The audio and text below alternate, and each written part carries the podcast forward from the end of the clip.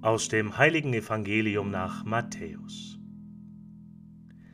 In jener Zeit nahm Jesus Petrus, Jakobus und dessen Bruder Johannes beiseite und führte sie auf einen hohen Berg.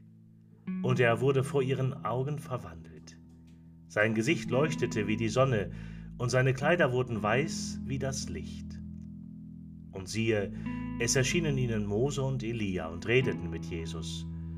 Und Petrus antwortete und sagte zu Jesus, Herr, ist es gut, dass wir hier sind.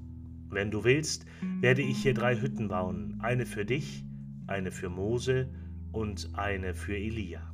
Noch während er redete, siehe, eine leuchtende Wolke überschattete sie, und siehe, eine Stimme erscholl aus der Wolke, Dieser ist mein geliebter Sohn, an dem ich Wohlgefallen gefunden habe auf ihn sollt ihr hören. Als die Jünger das hörten, warfen sie sich mit dem Gesicht zu Boden und fürchteten sich sehr. Da trat Jesus zu ihnen, fasste sie an und sagte, Steht auf und fürchtet euch nicht.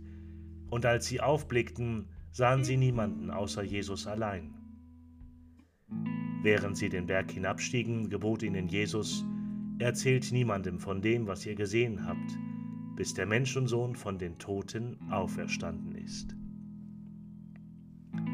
Evangelium, Vorbotschaft unseres Herrn Jesus Christus.